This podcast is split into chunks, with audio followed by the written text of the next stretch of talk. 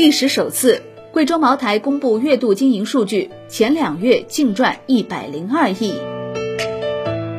股市失意，市场得意。三月七号晚间，贵州茅台历史首次发布月度经营数据，为投资者带来了不错的业绩开门红。二零二二年前两个月，贵州茅台营业收入、净利润双双实现百分之二十的同比增幅，净利润直接突破百亿元大关。一月初，贵州茅台曾发布二零二一年度生产经营情况数据，经初步核算，预计实现营业总收入一千零九十亿元左右，同比增长百分之十一点二左右；预计实现净利润五百二十亿元左右，同比增长百分之十一点三左右。这将意味着贵州茅台营收总额首次突破千亿元大关。且营业收入和净利润均实现超过百分之十一的同比增长，由此将超额完成二零二一年营业总收入同比增长百分之十点五的经营目标。根据最新公告披露，二零二二年春节期间，贵州茅台产品销售势头向好，市场呈现旺销态势，顺利实现了开门红。经贵州茅台初步核算。二零二二年一月至二月，该上市公司实现营业总收入两百零二亿元左右，同比增长百分之二十左右；实现净利润一百零二亿元，同比增长百分之二十左右。回溯二零二一年的一季度，贵州茅台则是实现营业收入二百七十二点七一亿元，同比增长百分之十一点七四；实现净利润一百三十九点五四亿元，同比增长百分之六点五七。作为白酒龙头，贵州茅台的品牌号召力和经营业绩的确没太多挑剔之处，但在近期的二级市场走势上却并不尽如人意，与上市公司业绩背道而行。二零二二年开年以来，与多家白酒上市公司类似，贵州茅台也出现了股价跌跌不休的局面。一月四号到三月七号期间，贵州茅台股价从两千零六十八元每股左右一路下挫，如今已回落到一千七百元每股附近。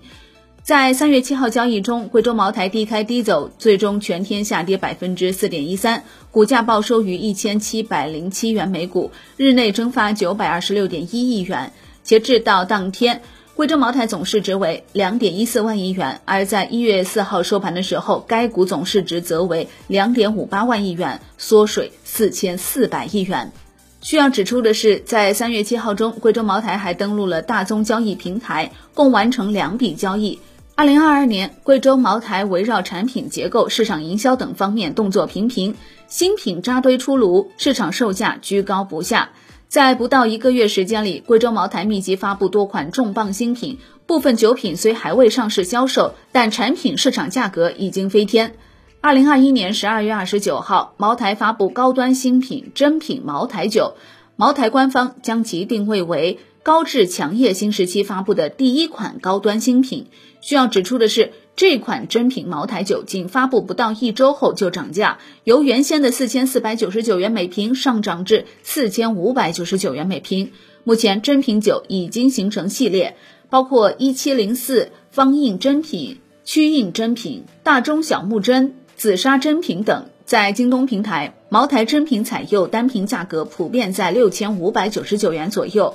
二零二二年一月五号，贵州茅台一口气发布了五款虎年生肖酒。一月十八号，茅台一九三五又正式发布，市场零售指导价格为一千一百八十八元每瓶。这款酒主攻茅台千元价格带的空白市场，直接对标五粮液普五和国窖一五七三这两款主力产品。一月二十号零点，某电商平台曾上线抢购茅台一九三五，但开抢前便有超过四十万人预约。到点开始抢购后，茅台一九三五被瞬间秒光。此后，贵州茅台发布公告，决定再次投资超过四十一亿元，加码扩产系列酒。公告披露，项目建成后可形成系列酒制酒产能约一点二万吨，制曲产能约两点九四万吨，铸酒能力约三点六万吨，建设周期为二十四个月。实际上，二零二二年以来，整个白酒板块表现欠佳。截止到三月七号收盘，黄台酒业累计跌超百分之四十，酒鬼酒跌约百分之二十七点六，五粮液跌百分之二十五点四。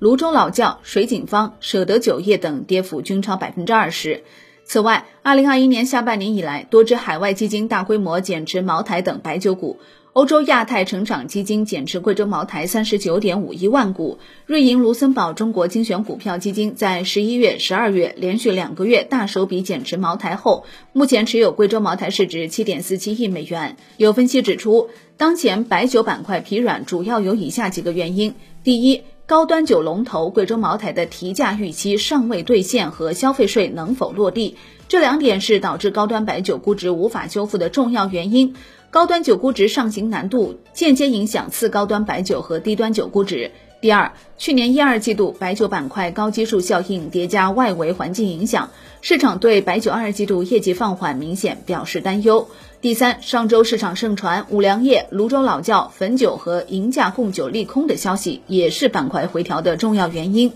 第四，上周又有消费税传闻扰动市场，这也是引发板块调整的利空消息。在此背景下，外界普遍认为贵州茅台罕见披露一到二月的业绩有稳定军心的信号。分析师称，此次经营数据公告提前于年报及一季报披露，为贵州茅台历史首次，且二零一九年一季度以来首次实现单季度双百分之二十增长，将对市场信心起明显提振效果。好的，以上内容由万德基金制作播出，感谢您的收听，也欢迎您关注转发哦。我是林欢，财经头条，我们再会。